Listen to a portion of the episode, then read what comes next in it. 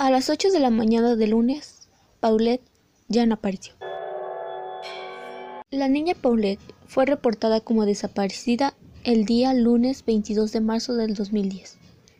Después de cinco días de la desaparición de la niña Paulette Guevara Fara, la Procuraduría General del Estado de México descartó la posibilidad de un secuestro. Creían que la niña no podía estar lejos e intensificaron la búsqueda. Siete días después de la desaparición, el Procurador General del Estado de México, Alberto Basbás Sacal, anunció que los padres de Paulette, Mauricio Guevara y Lizeth Fara, junto con las nanas Erika y Martina Casimiro, habían sido arraigados, debido a que sus declaraciones presentaban inconsistencias. El 31 de marzo del 2010, el cuerpo sin vida de la niña Paulette fue encontrado por peritos de la PGJEM en su habitación, después de nueve días de permanecer desaparecida.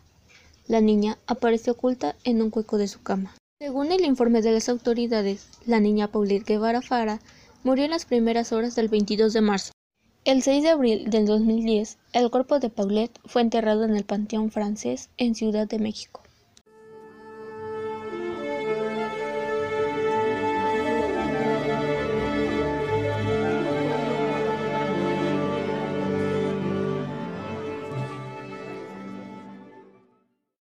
Por mi parte ha sido todo. Soy Carmona Harumi. Hasta luego.